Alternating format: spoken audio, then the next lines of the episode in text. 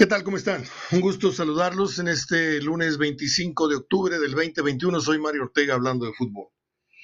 Muy buena semana, bendecida semana para todos. Cuídense mucho. Bueno, pues uh, hay muchísima tela de donde cortar. Podemos salir con el hacha, podemos salir reflexivos, podemos salir serios, podemos salir tremendistas, que no es nuestro estilo, aunque a veces parezca, pero no lo es. Eh, Vamos a platicar con Juan Reinaloa como todos los lunes un momento más, pero yo me estoy adelantando un poquito para dar unos puntos de vista. Monterrey está a punto de confirmar algo que nosotros en una corazonada, que no fue otra cosa más que un, me parece que se me hace muy ojona papaloma, les dije, la venida de Javier Aguirre al Monterrey. Se me hizo más más marketing, se me hizo más que otra cosa el, querer farolear a todos los, los, equipos como diciendo, miren a quién traje, que realmente analizar las formas, los resultados y lo que podría venir a, a aportar un técnico con 20 años de desconocimiento de la liga y del equipo que venía a dirigir. Me parece que Javier Aguirre a un año todavía sigue sin engancharse. Me parece que Javier Aguirre ha cometido errores que no se les hubiera perdonado a técnicos de otra estatura eh, en cuanto a nombre, pero que se está comportando, repito, como, vaya, ni el profe Cruz hubiera cometido errores tan, tan absurdos y hubiera tomado medidas eh, como las que estamos viendo. Eso de que no hay línea Andrada, este, o nos están, están ocultando algo, o Aguirre no lo ha visto bien en los entrenamientos, o algo se está, se está ocultando, porque no tiene lógica. Mientras que Ochoa está juegue y juegue y juegue y tiene partidos de selección y esto y lo otro. Andrada sí hizo un viaje a Argentina, pero ya regresó, ya, ya, ya descansó y todo, pero esto sin querer echar la culpa al Mochis de nada de lo que ha venido pasando. Pero estas y otras absurdas incongruentes, eh, decisiones táctico-estratégicas, eh, sin yo ser experto, pero pues con una cierta experiencia como usted y como yo, como visores de fútbol a nivel local, son cosas que no entendemos tratándose de un técnico de una supuesta gran prosapia. Les voy a dejar aquí bien clara ¿Cuál es mi teoría acerca de lo que va a pasar el jueves? Javier Aguirre va por la Conca Champions porque quiere ir al Mundial de Clubes, está claro. Todos quisieran ir al Mundial de Clubes, ¿no? Ahora ya todo mundo quiere ir al Mundial de Clubes. Cuando Monterrey la ganaba una y dos y tres, nah. Ahora todo mundo ya vio la gran ventana que es jugar unos cuantos días ante los ojos del mundo y ese es el pasaporte de Javier Aguirre para regresar al viejo continente. Después de la mega quemada que se dio en España, después de que lo corren del fútbol oriental, después de que tiene un paso fugaz por el fútbol de Arabia, no sé dónde, Aguirre se ha dedicado a coleccionar contratos y equipos como el Loco Abreu. Loco Abreu fue un gran jugador, pero ya tiene tiempo, pues este, eh, como dice, se dice en el largo, robando, porque no creo que ya esté en condiciones de, ser un futbolista registrado por algún equipo profesionalmente, pero él sigue engordando su currículum. Eso fue lo que hizo Javier Aguirre, engordar la currícula, dirigiendo allá, y allá, y allá, y allá, pero en los lugares importantes, Aguirre no tuvo éxito, no tuvo integridad, ¿sí? Porque entre que son peras son manzanas, Aguirre salió raspado por aquel tema de la corrupción, de los depósitos. Yo no sabía que estaba ese dinero en mi cuenta. Es de risa no saber cuánto tienes en tu cuenta. El que no se levanta viendo a ver si no le han desfalcado su cuenta todos los días con esto de los fraudes, con esto de la clonación de tarjetas, todos los días tienes que estar al pendiente de tus cuentas bancarias, etcétera, etcétera, etcétera. Monterrey así como otros equipos van a mostrar, pese al mal paso que llevan en la liga, van a mostrar una cara muy diferente. No estoy con ello adelantando o asegurando que van a ganarle al América, que me parece que lo están inflando demasiado. Y le voy a decir por qué. Nada más por citar, no voy a quitarle méritos a la, temporada, los números que lleva, pero cuando me hablan del, demoledor América que viene a jugar contra el Monterrey, pues yo nada más recuerdo que le ganó el San Luis eh, con un asterisco ahí de un penal que no le marcaron y con un gol sobre la hora. Y recientemente, pues pasó las de Caín ante Tigres, con Ochoa volando de palo a palo hasta en cuatro oportunidades. Entonces, así que tú digas qué bruto nos van a hacer talco, no creo que América venga jugando tan bien como para darle un 60-40, un 70-30. Creo que el partido ahí va a estar. Y si Monterrey sale convencido de que este es su torneo y ya tiró la liga, eh, porque ya la tiró, está en séptimo lugar y puede caer todavía más bajo, porque le queda San Luis y le queda América para cerrar la, temporada y, y, yo francamente no los veo, si acaso con dos puntos más, que sigue siendo una miserable, una vergonzante campaña, vergonzosa campaña para el dinero que se invirtió y para el técnico que supuestamente eh, de, gran conocimiento y de gran estrategia y de gran se tiene. Pero el gran distractor es la Conca Champions. Me figura, esto se me figura como al que de pronto llega el amigo y te toca la puerta y te dice, oye, güey, vámonos, hay, hay, hay fiesta. Cuando estábamos chavos que había bailes con cintas, ¿no? Y que tú pues, estabas ahí en tu cuarto, todo tirado, camisetas, calzones, este, del cuarto sin tender, la, la, cama, todo esto, y de repente, pues te invitaban, no sé, lo mismo a una quinta, vámonos. O lo mismo te llegaban y te decían, órale, güey, arréglate, vámonos al baile. Es en el Cemex, o es en el Club de Leones, o es en... en... Y decías, órale, y te echabas un baño y dejabas la casa tirada. Y ya que regresabas de divertirte, entras a tu cuarto y ves un desorden tremendo. Monterrey puede ser que, que gane la Conca Champions, pero ganándola va a regresar y va a encontrar un tiradero, que es ahí donde vive, no vive en la fiesta, vive en, ese, en esa casa, en ese, en ese cuarto. Y Monterrey y su afición pueden seguirse haciendo tontos con el tema de la Conca Champions. Que sí es importante, que sí de orgullo verlos jugar muy bien contra Liverpool, que esto, que el otro, sí, sí, pero son, son piñatas a las que a veces te ganas el derecho a asistir porque va a estar Bozo, va a estar Pipo, va a estar Cepillín. Me acuerdo cuando uno era chico que tenías primos o, tenías vecinitos que de billete y ut, dices tú ya va a cumplir amigos, eh, ya va a cumplir años este amiguito, y a esa piñata iba Pipo, imagínate. Pipo, para 20 niños, para 15 niños. Yo existía a fiestas con Bubulín, con, bueno, ya, ya estaba yo grande, pero me tocó tener hermanitos. Cuando yo tenía 13, pues mis hermanos tenían 11, no, tenían un año, dos años. El otro ni siquiera había nacido. Entonces ya de 15 yo traía hermano, un hermano de Carriola y otro, otro de 4 o 5 años y me tocó ver a Bubulín, me tocó ver a Cepillín, a Pipo, este, a Pindose, a todos esos, ¿no? A Juan Pestañas. Pero de eso no había cada fin de semana. Son garbanzos de libra, son ocasiones esporádicas y muy especiales. Lo que le debe de, apurar y de atender al Monterrey, a Tigres y a cualquier equipo es amasar su fortuna, no con estrellas de Conca Champions, sino con estrellas en la liga. Y le digo algo, Aguirre está por cumplir un segundo torneo en donde se quedó a las primeras de cambio, este, o no llegó a la, siquiera a la final en su primer torneo, ok, se la perdonamos, dijo la, opinión pública, va llegando, bla, bla, bla. El segundo es un, es un ponche, no es un strike es un ponche. Porque la porquería de temporada que está entregando,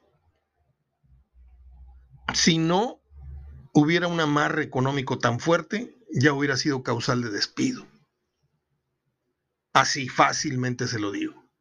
Pero la cosa está tan, tan así con candados y aparte de Avino, pues ya sabes, fue mi técnico y pues ahí andamos, ahí nos salpicamos con alguna situación. Entonces, Ya cuando a, Davino le llegue el agua al cuello, le voy a decir a Javier, ¿sabes qué, Javier? Yo creo que esto ya, ya no puede sostenerse, pero si por mí fuera, pero ya traigo a toda la opinión pública, traigo a todos los medios encima, bla, bla, bla. Entonces Aguirre va a decir, pues, mochate. O a menos de que salgan con la guarrada esa de que no hay indemnización de por medio. Firmó con ese... No, no, no, no. O sea, en estos planos mafiosos del fútbol, eh, si me corres, a mí me pagas toda la dolariza, todos los euros eh, que se entendieron o se acordaron en el contrato. Creo que Monterrey tiene posibilidades de ganar en América, sí las tiene. Posibilidades. Ojo con lo que estoy diciendo para que no me tergiversen nada. Yo no estoy diciendo que es el favorito, yo no, no estoy diciendo que la va a ganar. En mi fuera interno creo que la va a ganar, pero para ustedes es, creo que tiene posibilidades, porque, repito, América al menos en los dos últimos partidos, digo, si miro la tabla, digo, no, pues qué, temporadón está, está barriendo con todos, pero si miro el accionar de los últimos dos juegos, a mí América no me, no me asusta. Tigres lo puso contra la, la pared, San Luis se defendió, era un 0-0 cantado, que se definió por un fallo arbitral en contra de San Luis y con una situación de último momento en la que este, Roger, no sé qué, Martínez, eh, les da la victoria. Entonces, vamos a hablar con Juan Reinaloa, que ya lo tengo en la línea. Usted no sé si ya escuchó el mensaje, pero eh, aquí va entrando a la comunicación eh, vía WhatsApp. Vamos a ver. Déjame ver por qué no enciende la, la marinola esta del altavoz. Ya estamos grabando, Juan, permíteme. Lo que pasa es que no te escucho porque esto no quiere agarrar. No sé por qué no quiere agarrar el altavoz. A ver. Está marcando apenas. Para iniciar nuestra plática con Juanito, como todos los lunes. Bueno, le voy a colgar y que me marque él. Acabo ya sabe que tiene una llamada perdida. Esa es mi teoría. Mi teoría es que Aguirre, que al igual que Solari, que no se va a encariñar dirigiendo ni 5 ni 10 años aquí, ni tampoco va a brincar del América al Cruz Azul. Él vino a hacer tantita currícula, a regresar a España diciendo, mire, no fui campeón, pero este vino a, al fútbol eh, mexicano a tratar de hacer méritos para volver a dirigir en España. Esa es mi teoría. ¿Ahí estás, Juan? Permíteme, déjame activo. Ya, ya, estoy al aire, permíteme terminar el comentario. Eh, así como Solari decía, vino a México para hacer tantita currícula y hacer méritos para que le suelten un equipo mejorcito que el que le dieron a Mitchell, por cierto, eh, de regreso al fútbol español o, al fútbol francés, o el tipo tiene verso, tiene personalidad y aparte va a entregar buenos números cuando regrese y diga, en México hay un torneo de lo más marihuano, barrí con la liga, no fui campeón por esas cosas que tiene el fútbol, pero ahí están mis números. Y allá sí le van a reconocer ese mérito. ¿eh? Acá no, acá te vas con la finta de, ah, ¿quién fue el campeón? Este, tráete a este, este es el campeón. Espérame, espérame, ¿qué números tiene? ¿Cómo jugó su equipo? Bueno, lo mismo, lo mismo pretende Javier Aguirre con la Conca Champions. Él pretende darse una buena boleada con la Conca, ir al Mundial, hacer su numerito de los gritos y las mentadas de madre y, la palmadita al abanderado o al cuarto árbitro y que digan, mira, ya sacó la cabeza otra vez Aguirre, ya hizo un equipo protagonista en un, en un ya llevó a un equipo al Mundial de Clubes y va a volver a abrir la puerta, tal vez, de dos o tres incautos que caigan y digan, ay, lo quiere el fútbol chino, lo quiere el fútbol de Arabia, lo quiere el fútbol eh, él sueña con dirigir en Inglaterra, me lo dijo toda la vida, me dijo, mi sueño es dirigir algún día en la Premier. Y van, van 20 años de que me lo dijo y no se le hizo dirigir en la primera. Entonces, ese va a ser su pasaporte de fuga para regresar. Él no vino a hacer época otra vez en México para dirigir al Atlante, al Pachuca, no, él quiere dirigir acá, ganar un título a la mejor de liga y si no, pues qué mejor de Conca Champions, que es el que me lleva al Mundial, y volver a tener cara con qué presentarme mundialmente para decir, aquí estoy si me gustan contratar. La liga, Juan, se escucha mucho ruido tu, tu comunicación, como que si estuvieras raspando algo, no sé si estás moviendo algo en el escritorio o es la, es la mismísima línea. Este,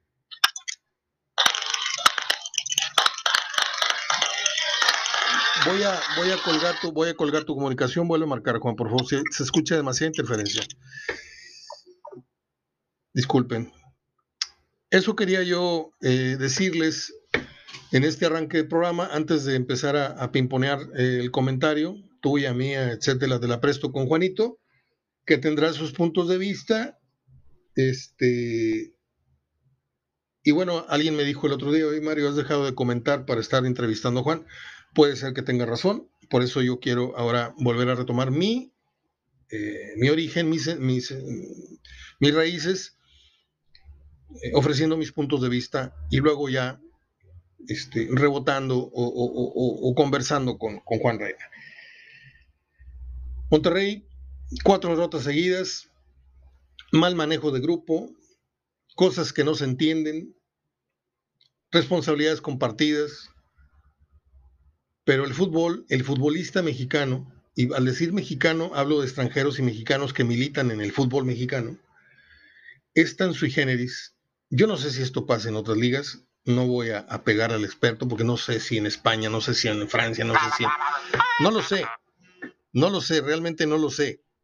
Eh, lo que sí sé es que he visto muchos, muchos casos de futbolistas que de un martes para un jueves cambian radicalmente su mentalidad y su nivel. ¿Por qué? ¿Cuántas veces no ha visto usted a los gallos jugando como leones rasurados la copa y arrastrando la cobija en la liga? ¿Cuántas veces no vimos ejemplos como estos en los últimos años? Bueno, pues Monterrey está a tres días, a partir de mañana, de desgraciadamente quedar muy mal ante los ojos de su afición, porque va a decir la afición, ah, chinga, ahora, ahora le estás haciendo partido al, al superlíder, estás quedando campeón ante el superlíder probablemente, y los últimos cuatro partidos, ¿qué? Ese es el futbolista mexicano, el que el subconsciente le dice, allá, allá está la papa, ¿eh? Allá está lo importante. Allá está el viaje al otro continente. Allá está tal vez tu transferencia al fútbol internacional. Y empiezan a decaer mentalmente, empiezan a, que no me venga eh, Dubán Vergara, este, eh, que salió así con la mano en, la cabeza, como diciendo, Dios mío. O sea, el tipo se salió del partido, ¿eh? Se salió del partido como se salió del América. Dijo, no, ni madre, yo aquí este no lo juego, mejor me, me juego el físico el jueves.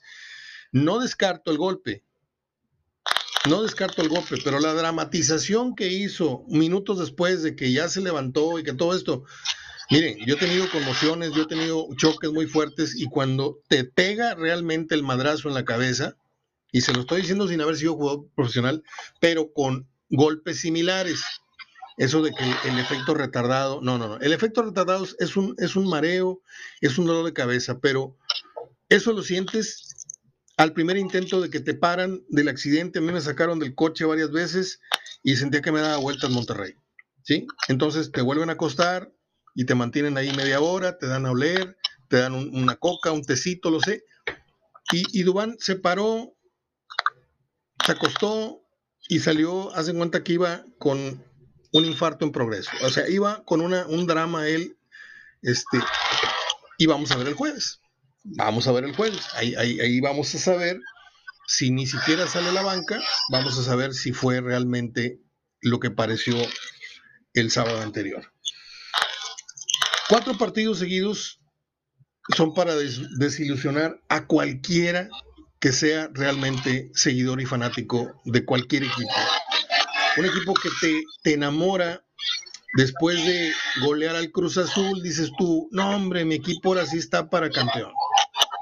y ganas el clásico, y ganas esto, y, luego de repente, inexplicablemente, caes en un slum ante equipos de bajísima monta. Esto no tiene, no tiene una lógica, no tiene una explicación. La única que yo encuentro es que el futbolista dejó de tener la cabeza en la liga, dejó de tener la cabeza en la liga para trasladar parte de su, de su atención, de su subconsciente en lo que se juega el jueves. Y les adelanto que el jueves Monterrey no va a ser el equipo, este ratonero, ramplón que vimos el fin de semana y la jornada anterior y la anterior a la anterior. O sea, van a ver ustedes cómo la Conca Champions, el sueño del Mundial de Clubes, el sueño del shopping, el shopping allá en, donde se vaya a jugar el, Mundial, que no se sabe todavía, van a, por momentos creo yo, van a medio igualar las cosas. Para esos que creen que América es 70-30 favorito.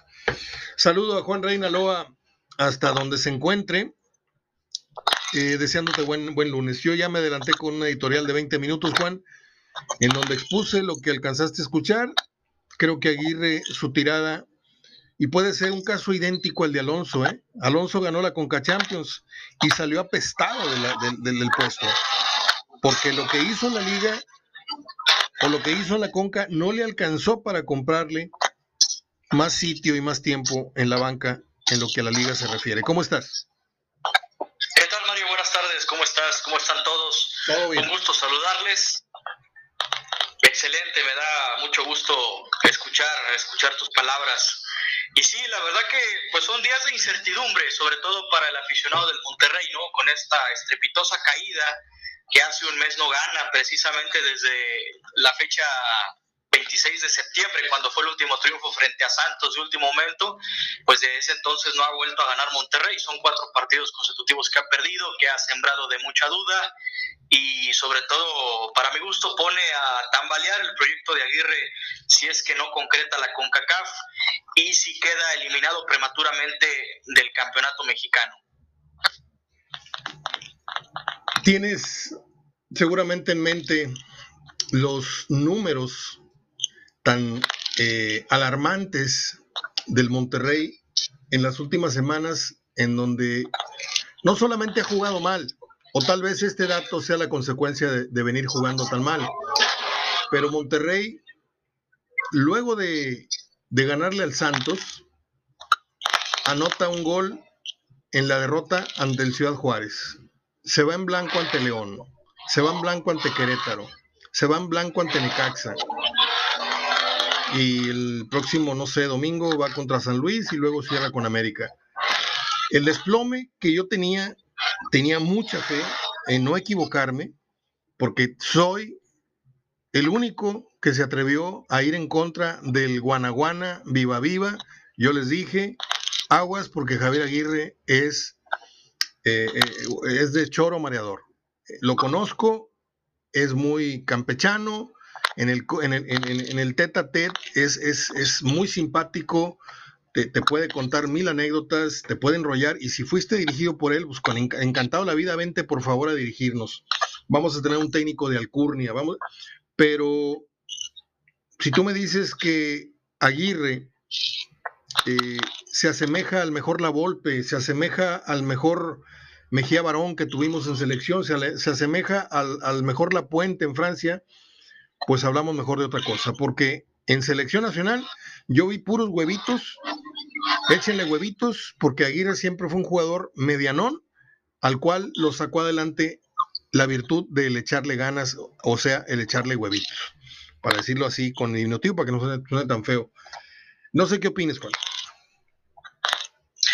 Pues sí, realmente en eso ha basado su carrera, un técnico más de temperamento que quizá en cuanto a estrategia o estilo de juego que haya predominado en sus equipos.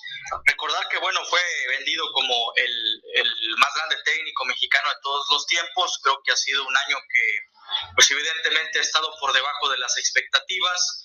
Y sobre todo es inexplicable, ¿no? Cómo el equipo llegó a, rozar un nivel muy alto después de haber triunfado ante Cruz Azul en ese pase a, la gran final y después de haber, haber también conseguido la victoria en el clásico frente a los Tigres. Ahí parecía que Monterrey se enfilaba, se enfilaba inclusive no solo eh, a un espectacular cierre de torneo, sino había quienes pensábamos que le podría arrebatarle al América el liderato, porque hace un mes Monterrey era segundo lugar general con esa seguidilla de tres triunfos consecutivos en la liga, más el hándicap que representó el pase a la final de, de, la Copa de la CONCACAF.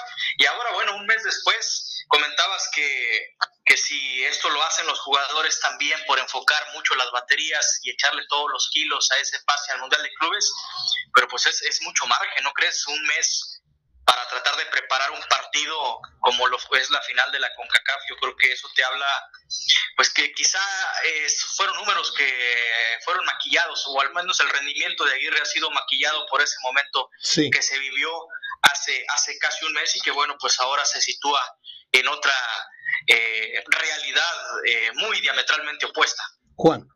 Estoy de acuerdo contigo. El jugador puedes decir tú, falta un mes, pero si tu técnico te empieza a manejar de esa manera, si empieza él a especular con alineaciones, hoy, hoy juegas, mañana no juegas, o sea, si no te da esa regularidad para llegar en el mejor, en, el punto más óptimo al partido de la Conca Champions y empiezas tú a, detectar el mensaje de tu técnico que empieza a cachondear alineaciones, eh, pues yo como jugador digo, ah, ok, entonces mi técnico está jugando a esto yo creo que por, por mutuo propio eh, eh, el jugador no, no, no, se empezó a cuidar eh, por sí mismo, sino que empezó a leer a su técnico y dígase lo que se diga, nieguen lo que... Tú sabes que los, los son los más mentirosos del mundo.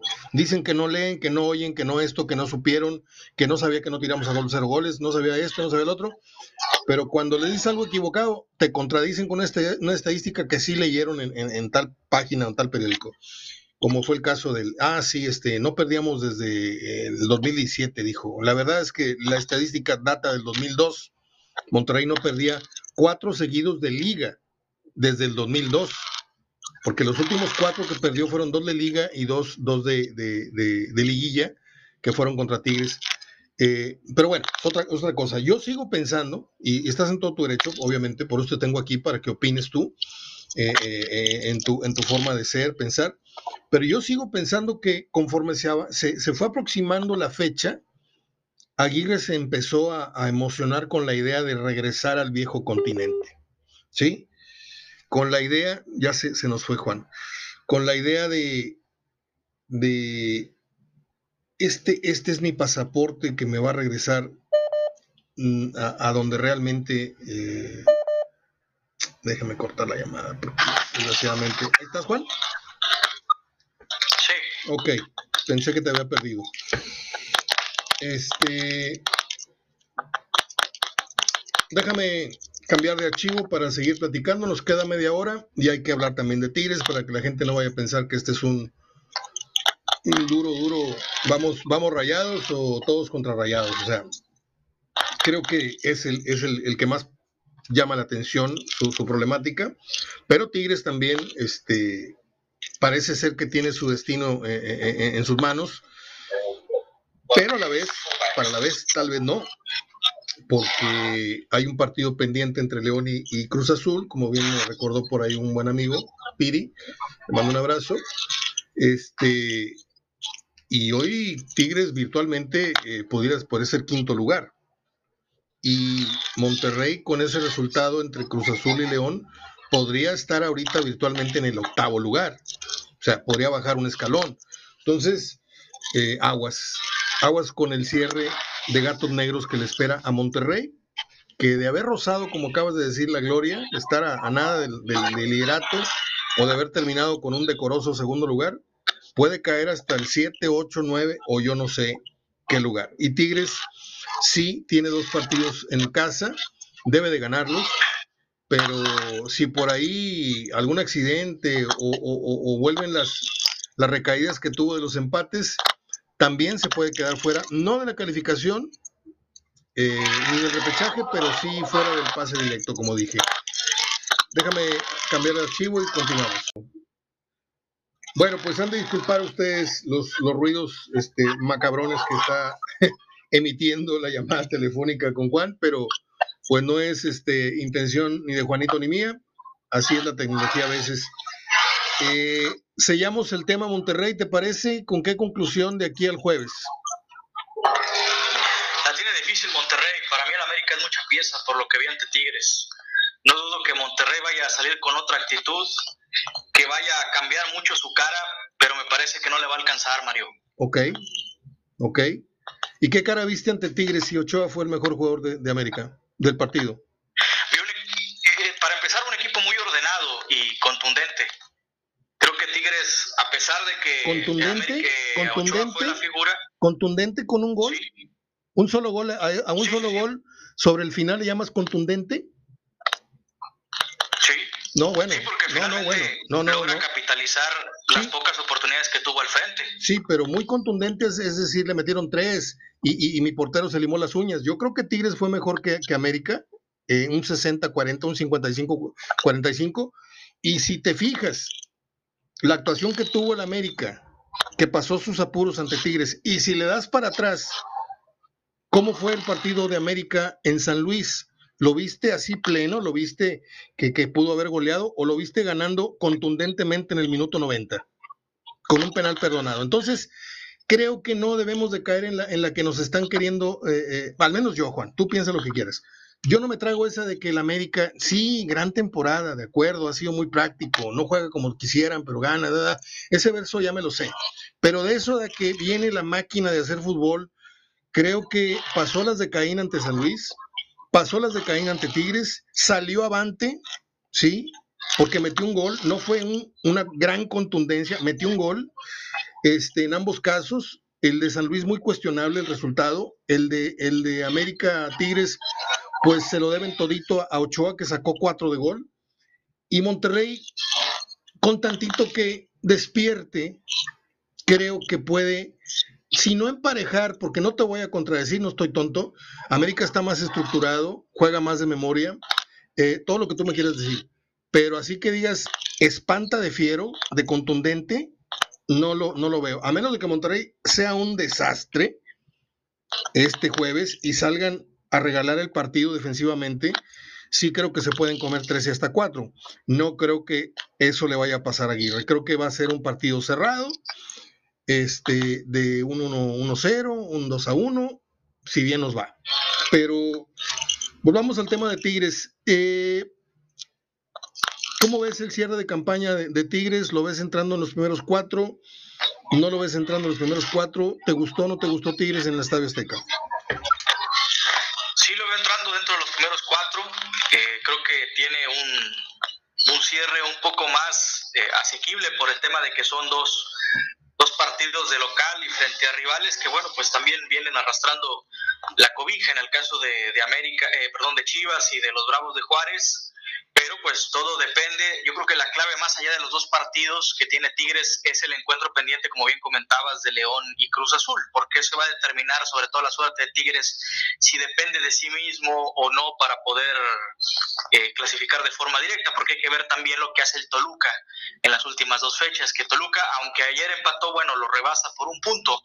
Me gustó Tigres, me gustó la actitud del equipo en el Azteca, creo que fue de lo mejorcito de los últimos partidos pero se topó con una realidad eh, y bueno, yo considero que aunque el América no es espectacular, sí, eh, por ejemplo, le puso eh, intensidad al momento de la recuperación.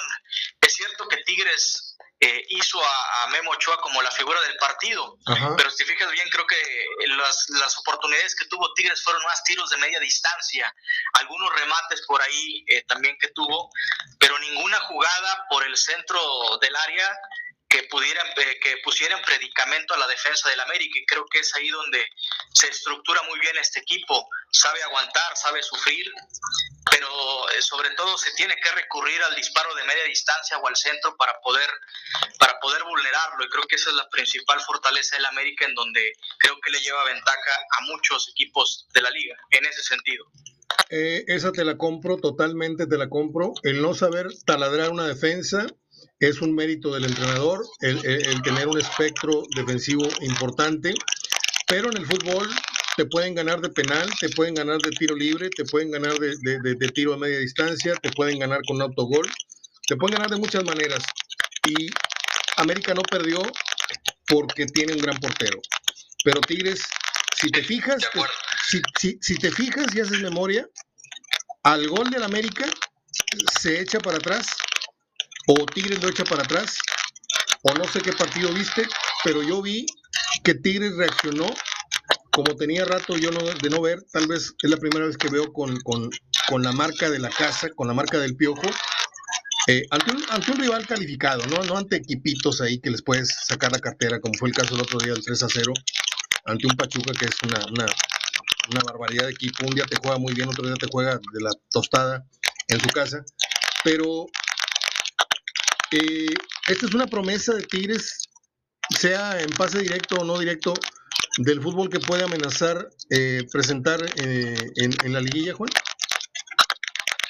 Sí, sí puede. Yo creo que de los rivales que le pueden incomodar a la América, digo, salvo el Monterrey, que también lo pudiera hacer en la final de CONCACAF y posteriormente en la liguilla, es de los rivales serios que la América le pueden poner piedritas en el camino o le pueda por ahí este ser un rival incómodo.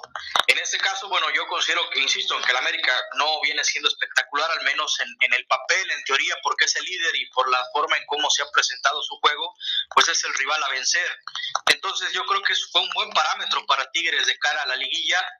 Ahora, pues sí, eh, cuando menciono que se topó con realidad fue por la forma en cómo había jugado eh, Tigres de una forma explosiva por las bandas frente al Pachuca y que ahora no gozó de esas oportunidades. Por eso, por momentos recurrió al, disparo de media distancia, que por cierto, muy buen recurso, pero bueno, también se llegaron por ahí a, topar con una extraordinaria versión de Memo Ochoa que creo que está en otro, en otro aire más de, su buena carrera que, ha hecho de forma general. Entonces, creo que Tigres viene esbozando buen, buen fútbol. Eh, más allá del partido perdido, habían sido en, cinco juegos, quitando, exceptuando el juego del América, había recibido solo un gol. Y, bueno, por ahí el pretito en el arroz fue la, cobertura que hace la defensa en, el gol de Henry Martín, la forma en cómo le gana la espalda. La verdad, yo eh, no, no me expliqué cómo Martín jugó Chaparrito, el balón del Ayun, que comúnmente a él se le critica mucho la forma de centrar, pues cómo va el centro directamente a la posición de Martín, que le ganó de forma correcta a Ayala y a Diego Reyes, y la forma en cómo cae el gol. Es el único pretito en el arroz que, que creo que tuvo Tigres eh, me hubiera parecido más justo el empate, pero bueno, creo que el América por la forma en cómo ha sabido manejar los partidos defensivamente, pues sí eh, ha, tenido mucho rédito sobre todo a lo que a lo que ha expuesto en esta temporada. Juan, tú estás más pendiente de, creo yo, estás más informado que yo, yo navego con ciertas ciertas páginas nada más.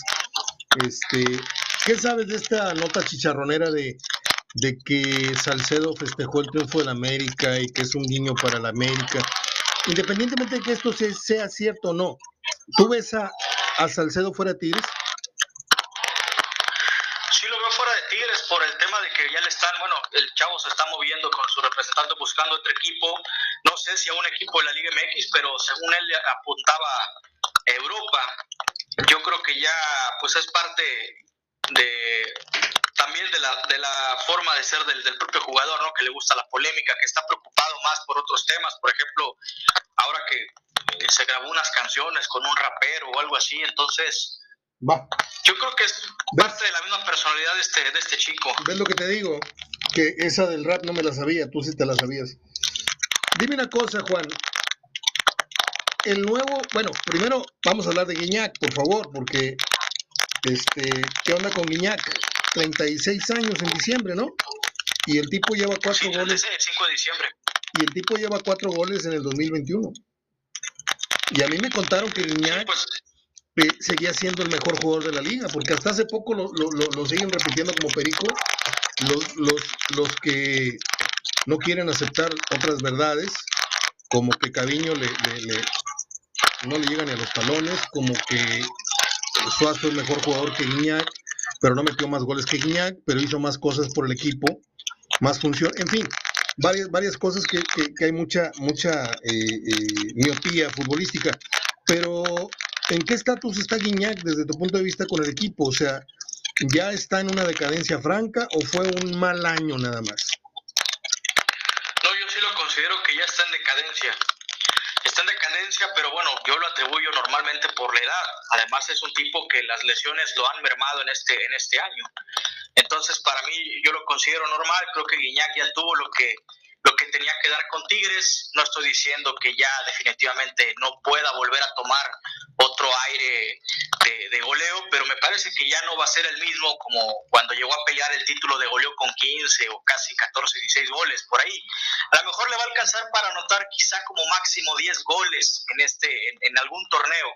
No sé en cuál, no sé si en el próximo o no sé si en el en el que sigue, ¿verdad? Pero eso es lo, máximo que yo creo que Guiñac pueda aspirar y engrosar un poco más sus filas de goleo. ¿Cuánto le pero queda? Sí lo veo.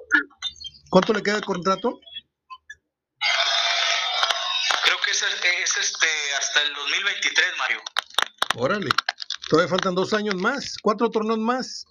Sí, año y medio. ¿Cuánto? Bueno, bueno eh, sí. ¿Cuántos goles le, calculas tú? Si este, ahorita está en 150, ¿con cuántos crees que cierre su carrera? Porque dice que se va a retirar aquí. ¿Con cuántos goles crees que cierre Guiñac? Yo me iría a la MLS a ganar la última dolariza, pero bueno, allá Guiñac.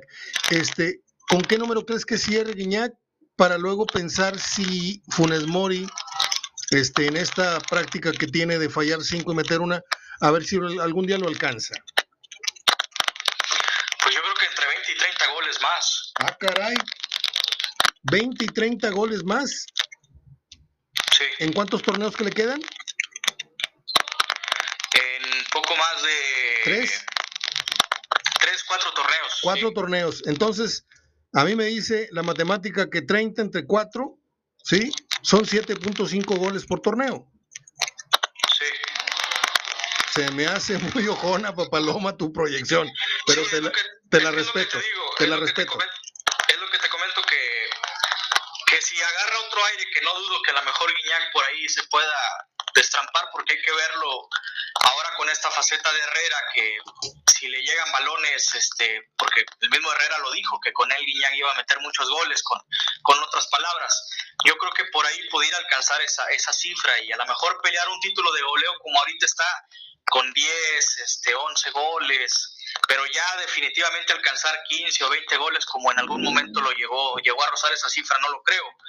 Ahora, lo que comentabas de que si sigue siendo o no el mejor jugador de la liga, en este momento no.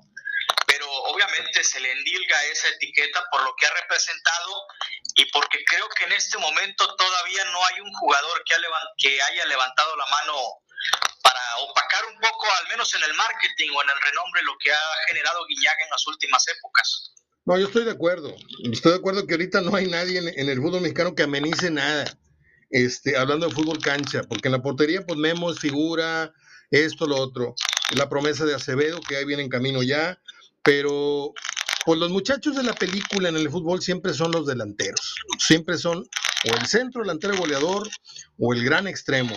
Y ahorita está Céfalo, digo, tengo años, años, Juan, diciendo que estos sistemas, es, este sistema de competencia de torneo corto es, es tan mediocre que un día eres campeón con 8 o 9 goles y, y, quieres que, que, que, todo el mundo te aplauda porque fui campeón de goleo. Y al otro torneo, dime en dónde anda el cabecita ahorita. ¿Cuántos goles lleva el cabecita? Y ese no es problema de edad, como el que tiene Guiñac. A Guiñac lo puedo entender, que de repente se le vienen como a mí, del 4 de septiembre para hoy, me cayeron de ramalazo los 60. Ahora me doy cuenta ahora que salgo a caminar a las 5 y 5 y media, 6. Antes tenía yo cierto ritmo y ahorita ya me cuesta más, pero pues es normal. Y el futbolista también. Pero ¿qué excusa tiene el cabecita para tener ese bajón tan, tan drástico en el rendimiento? Eh, no sé, yo creo que el fútbol mexicano, en otro tema, está pasando por la etapa más desagradable que yo recuerde visualmente, porque puede ser emocionante para el, seguidor eh, ver si, si, tu equipo se, termina mejor que el otro de la casa, o si ganas el clásico, o si vas al Mundial de Club, eh, pero pierden de vista la calidad del espectáculo que están viendo. Yo no, ni tú tampoco, porque no estamos aquí para hablar como aficionados, que no lo somos, yo al menos no lo soy, de ningún equipo. Pero creo que algo, algo tiene que pasar. No sé si el arbitraje le tendría que dar una ayudadita al espectáculo y los fuera de lugar que son por una mano, por una uña, dejar de marcarlos, ¿eh? Porque al fútbol le hace falta mucho espectáculo. Y si el arbitraje se va a seguir poniendo tan requisitoso con que, ay, estabas en una rodilla adelantada, no, dalo por bueno, dalo por bueno. Y si no te extraña que una vez que se haga el análisis, fíjate lo que, lo que te voy a decir. Una vez me dijo Gerardo Gutiérrez, que es un muy, muy enterado del arbitraje, es muy amigo, de hecho lo dejan estar en, en las juntas del arbitraje, que es una cosa sagrada, ahí no entra nadie, y me contó de la línea que les dieron alguna vez a los árbitros, que no podían pitar más allá de cierta cantidad de faltas, y que si se excedían de las faltas, no pitaban el próximo o los próximos partidos. Esto por la queja de las televisoras que decían, es que son muy tijereteados los patrocinadores, bla, bla, bla. Entonces, el fútbol vive de las televisoras y la televisora te dice, oye, o me haces más atractivo esto, o, me voy saliendo, ¿eh? Y esto va a pasar sí o sí en, la próxima, en el próximo conclave que tenga la televisora con el arbitraje mexicano. Va a decir, oye, venimos de una porquería de año futbolístico, a ver si hacemos algo. O, o, me agilizas las rojas, o me dejas de marcar tanto offside, este, o, o algo se tiene que hacer para darle un poquito más de sentido a, esto que es sentarse a ver un partido de fútbol. No sé qué opinas, Juan. Sí, lo que pasa es que ya entramos al tema de los intereses, entramos, entramos también al tema de lo que puede beneficiar más el espectáculo. Yo concuerdo totalmente en que ha dejado mucho que desear el espectáculo del fútbol mexicano. Inclusive me ha puesto a pensar estos días sobre todo qué beneficio trae el hecho de que clasifiquen una liguilla de 12 tomando en cuenta que haya cuatro repechajes, me parece un premio muy excesivo y eso también ha fomentado la mediocridad de estos números que tenemos hasta estos momentos. Y luego te lo quieren vender como el hecho de que, bueno, es que es una ayuda por, por lo de la pandemia, para que haya más taquilla, pero te pones a pensar en qué puede beneficiar que exista un partido más en cuanto a taquilla a un equipo de fútbol. Juan. Entonces, eh, por ahí a lo mejor sí. Perdóname. Además, para acotar, eh, eh, agregar a lo que estás diciendo, es tan mediocre esto que hoy día Pumas, que está en el lugar 14, Necaxa, que es 13, San Luis, que es 12. Bueno, San Luis ya está dentro, ¿no? Por esta situación de los 12 que califican. pero, así es. Pero el, el lugar 14, que está a tres escalones del sótano, que es Querétaro, si llegase a ganar sus dos partidos, que está cerrando muy bien Pumas, por cierto, llega a 23 puntos y lo colocaría en zona de calificación al final de cuentas. O sea, ¿cómo es posible que el lugar 14 hoy, a 15 minutos de que termine el torneo, tenga posibilidades de competir por el campeonato en una liguilla? O sea, eh, eh, eh, el absurdo que vive el fútbol mexicano ya es insostenible, es intolerable, porque ya llegamos a un nivel de mediocridad en el que los mismos partidos te están diciendo, tu mentira aquí está. Los partidos son muy malos, habemos 12, 14 equipos que no tenemos absolutamente nada que hacer por, un, por una disputa por un título y los únicos aplicados de, de, la clase son América, en este caso Atlas, Toluca, Tigres, León, Cruz Azul, Monterrey, pese a todo.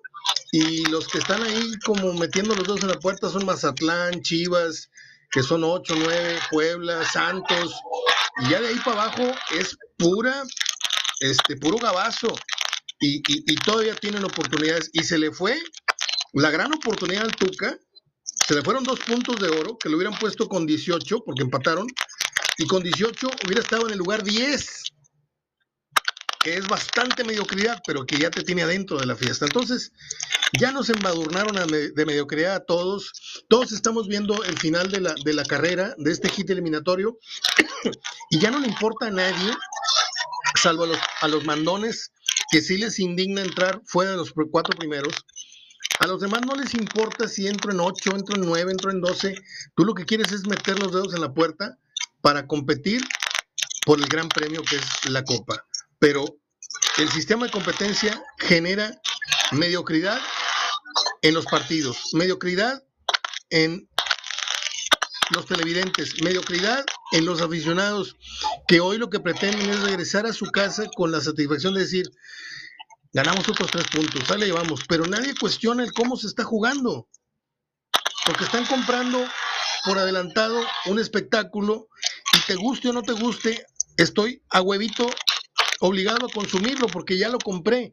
Y sabes qué, Juan, en mis tiempos uno iba a la taquilla cuando olía un buen partido. Cuando venía el Potosino, el Jalisco, nada más iban los, de Hueso Colorado, pero los de Hueso Colorado pensantes, esos no iban a ver ese partido. Esos se guardaban sus 60, sus 120 pesos, los que iban a Sol, los que iban a Butaca, los que iban y decían, no, es que viene Cruz Azul en dos fechas, viene América, viene Chivas, todavía no había clásico, ya es que viene clásico. Y, y hoy no, hoy estás obligado a aplaudir porque ya compraste, ya pagaste el mariachi, así sea tan desafinado como está tocando el de Aguirre. ¿Algo con lo que quieras cerrar? Sí, pues eh, nada más para puntualizar el comentario es de que de todos los equipos el único que está eliminado matemáticamente es Cholos. El resto tiene aspiraciones, como bien comentas, de, quedar campeón a final de semestre. Ya como estén jugando, bueno, es otro cantar. Sí, sí, porque tenía la página medio abierta, pensé que Querétaro era el último. Es Cholos, Cholos de Tijuana, este, con nueve puntos. ¿Cuándo platicamos, Juan? ¿Quieres hablar eh, el viernes? Post, eh, pasada la, final de Conca o hacemos la previa tú y yo el jueves? Claro, claro, sí, cuando, cuando tú dispongas, estamos a la orden. Muy bien. Te mando un abrazo, muchas gracias por tu tiempo y, interesante siempre escuchar tus puntos de vista, tanto tú como yo, en algunos de acuerdo, en otros no tanto. Y vamos a ver, vamos a ver si tengo razón o no.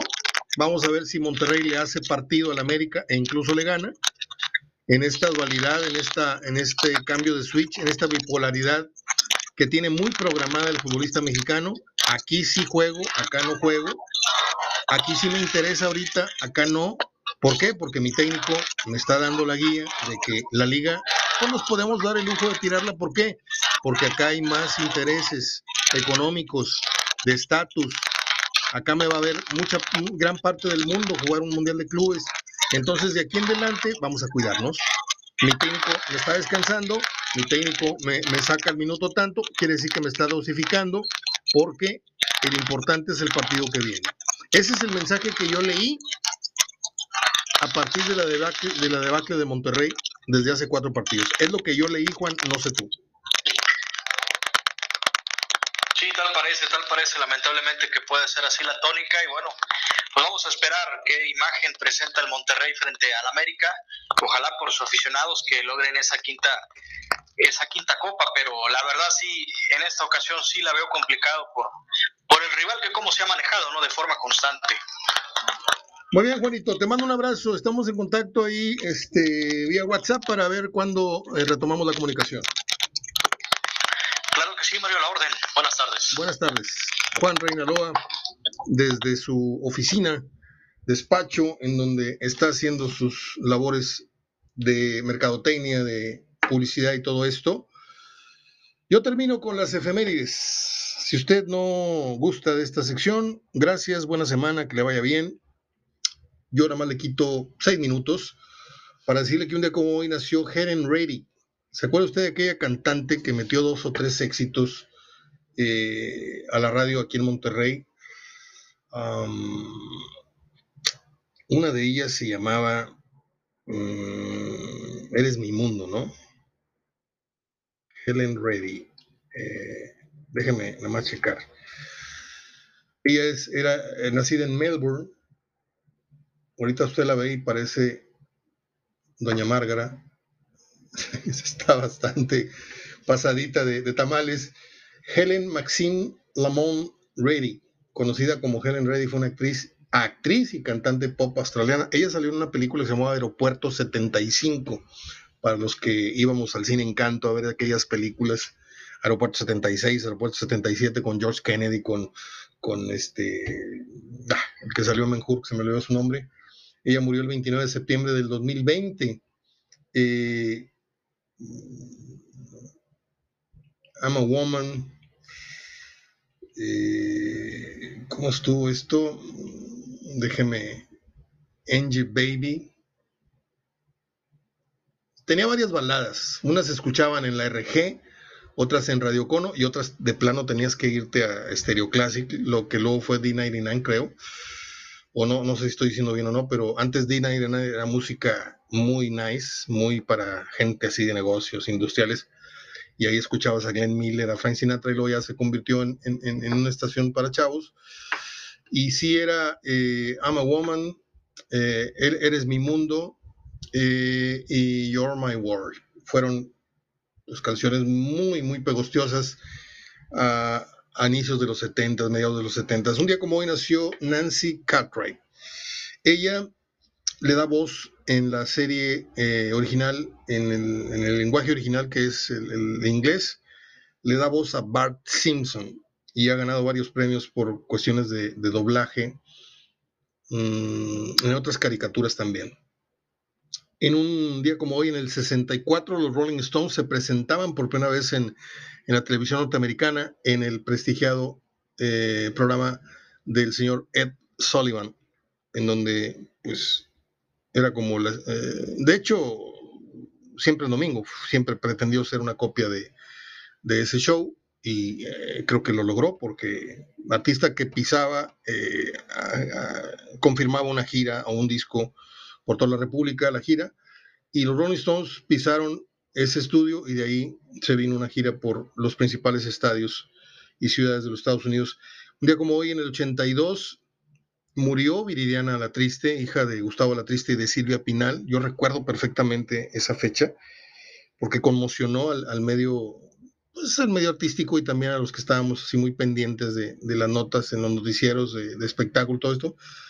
Eh, murió muy jovencita, murió en un accidente automovilístico Viridiana a la Triste. Mm, pues no era, bueno, no voy a hablar ni bien ni mal, simplemente era una, niña este, muy simpática, muy agradable, de 19 años. Y se fue al cielo. Eh, y esto le, pesó mucho a Silvia Pinal siempre. Un día como hoy nació Vincent Price. Vincent Price fue un actor eh, del género de terror. Eh, está pasando el güey este de... ¿Me escuchan? Nomás qué belleza. Va a pensar que estoy grabando en medio de la calle, pero no, este es mi, esta es mi colonia, que alguna vez fue residencial. Se me cayó el termo con el café y me cayó todo en las patas caliente. No grité porque soy muy macho, pero me acaba una quemada impresionante. Nació, no es cierto, no nació. Sí nació, pero también se murió Vincent Price eh, un día como hoy en el 93. Eh, a ver, ¿de qué año fue Thriller? Pues fue como del 80 y corre, ¿no? Yo me quedé con un disco del 82. Y este señor le pone eh, la voz al final. Yo antes me sabía todo el speech, pero ahorita ya se me olvidó de lo que decía Vincent Price. En 2002 murió Richard Harris, uno de mis actores favoritos a partir de un hombre llamado Caballo. Ya lo he dicho año con año, es una película favorita de mis favoritas. Luego le vi una, película así como de matiné que se llamó Orca, con Bo Derek, que está impresionante el argumento. Le digo, a lo mejor puede parecerle a muchos de matiné, porque es una orca persiguiendo a un pescador que por accidente este, pescó a, su pareja y al momento de levantarla con la red se le sale el feto a la, ballena y, la orca macho decide cobrar venganza y hace un desmadre en una bahía. Y está buenísima la película, ya le di la sinopsis, búsquela o espérela por ahí en un canal que pasan películas viejas. Eh, esa del hombre llamado caballo la vi con mi papá en el cine Encanto. No sé si en el cine Juárez o Encanto, íbamos mucho a esos, a esos cines éramos, éramos acá de, de camioncito y, de ir a, pie al, cine. ¿eh? Le, confieso, yo, yo nací en 15 de mayo entre América y Miguel. A la vuelta del templo de San Judas Tadeo y a dos cuadras, tres cuadras de la Plaza Mediterráneo. De hecho, ¿sabe usted cuál fue el primer cine al que yo fui? Fui a un, fue a un cine terraza. Sí, de esos cines que eran al aire libre, con sillitas de madera o bancas largas de madera y tengo grandes recuerdos de, esas noches de, cine. Estaba a una cuadra de mi casa el cine, Terraza Rosita. Bueno, dos, tres cuadras. Eh, ¿Qué más? Tengo a Helen Reddy, a Nancy Cartwright, a los Rolling Stones, a Richard Harris, ya les dije. Y no veo nada, no traigo los lentes puestos. A ver qué dice aquí. Permítame. Mm, un día como hoy murió Manuel López Ochoa, quien diera vida al personaje que fue muy, muy famoso en su época, la novela Chucho el Roto, Manuel López Ochoa. Bueno, con esto termino esta sección de las efemérides y el programa. Eh, ahí les dejo mi postura. Puedo estar equivocado, seguramente lo he estado en muchas ocasiones que he vertido algún comentario acá, pero han sido más las veces que le hemos pegado de hit y de jonrón que las que hemos abanicado en la corazonada, en el presentimiento, en el pronóstico de puntos, en muchas cosas. Y no es ufamarme, no es ufanarme, ni es este, dármelas de... No, simplemente para los que no escuchan con regularidad y que me dicen, eh, es que te equivocaste la pasada. Si me has escuchado regularmente, sabes que hemos andado más cerca de, sacarla del parque que, que de poncharnos, como dije. Creo que Monterrey no le va a pasar por encima a la América. Ya le dije mi pronóstico, el interno y el externo. ¿sí? Tengo la corazonada de que Monterrey le va a ganar a la América y tengo la corazonada públicamente de que Monterrey le va a hacer partido y ya les dije que el América engañosamente viene con un, halo de, de, grandeza por lo que trae en la, en, la, en, la, tabla general, pero las últimas dos actuaciones no ha jugado como lo que dicen sus números, como el gran superlíder que es. Le ganó con apremio al San Luis, con un tema arbitral ahí de que no le marcaron un penal y que mete un gol en, la hora. Y Tigres este, pues debió haberse venido de menos con el empate. Me decía Juan que, que Tigres no le pudo hacer un gol, que todas las opciones fueron de media distancia y el centro de la ¿desde dónde fue?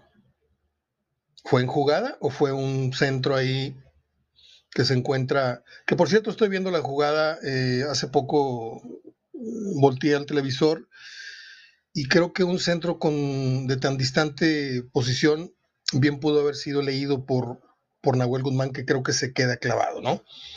Este, no le hubiera pasado nada si ese centro lo espera en la raya al área chica. Este, igual si viene con rumbo a portería, recula y, lo echa para afuera. Tendría que ser un super centro de gol.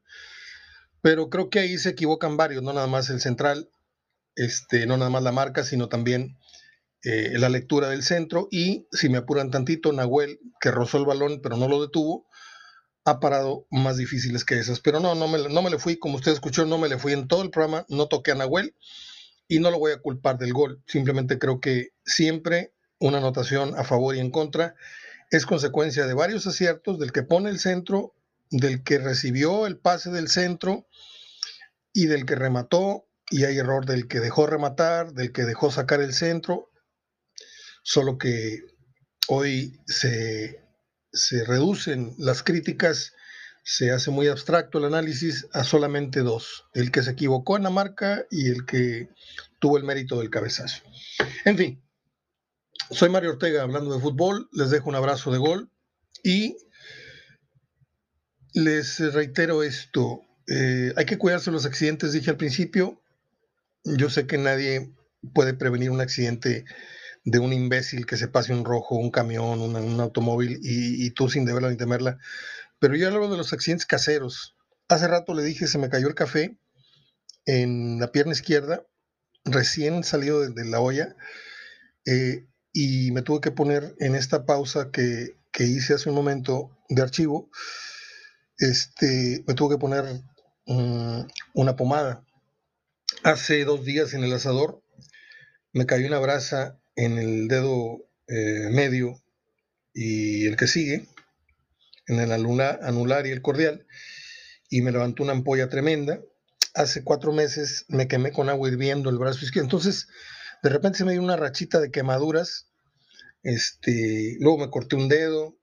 Ese tipo de accidentes, hablo de, de resbalones en la ducha, hablo de accidentes caseros que se pueden prevenir. Ya en la calle, pues que Dios nos, que Dios nos ayude, ¿no? Que Dios nos cuide, de, como le dije, dos, tres cafres que andan por ahí sueltos. Dos, tres, dos, trescientos cafres que andan ahí manejando. Es todo, amigos. Tengan buen provecho, buena noche, a que me esté escuchando. Gracias a la gente de Spotify, gracias a la gente de Facebook, gracias a la gente de las varias redes en donde se distribuye este programa. Si usted tiene pensado hacer un regalo para un compadre, para un sobrino, para un abuelito, para... háblele a, Francisco Esparza, ¿sí? Tiene esta opción de que usted puede comprarle un tablón para la carne asada, para picar la carne, para presentarla en la mesa, con el logotipo de los rayados, de los tigres, de los vaqueros de Dallas. Están muy, muy padres. Este, vaya al, Facebook HDF y ahí encuentra usted la publicidad de Paco Esparza eh, Junior, en donde pues vienen los diferentes eh, modelos que ofrece para que usted pues se arme con un regalito, ¿no? Este, si es compromiso, si es de corazón, como usted quiera decirlo, pero si usted tiene que hacer un gasto en fecha próxima o en Navidad, háblele al 811-022-4711. Él inicia formalmente un, intercambio que vamos a hacer con él a partir de noviembre, pero le prometí que le iba a hacer unas menciones y publicaciones esporádicamente a partir del mes de octubre. Y aquí estoy cumpliendo con la palabra Paco, Paco Esparza padre, Paco Esparza hijo. Y bueno, también nuestro amigo eh, de Eres Fan de tiene una variedad tremenda de artículos de todos los equipos del NFL, del, béisbol, de la Liga MS, de, de la Liga MX. Y, y es un cariñito, ¿eh? Un buen llavero del NFL, un banderín, eh, una gorra, una bufanda. Y va a quedar usted muy bien. Si está haciendo números ya de que, oye, ¿cuánto voy a gastar en los, en los, en los regalos de los sobrinos o de los nietos o de mis eh, hijos? O, un regalito de ahí de, la tienda Eres Fan de, yo se la recomiendo mucho. Búsquela en Facebook, Eres Fan de, o vaya usted a HDF y ahí hay un montón de anuncios en donde vienen los productos que este amigo Gerardo eh, vende eh, para todos ustedes. Eh, un vecino, amigo de muchos años de aquí de la colonia y estamos también en, en sociedad para ayudarnos mutuamente. Pues es todo, ahora sí. Ya me despedí varias veces. Abrazo de gol hasta mañana.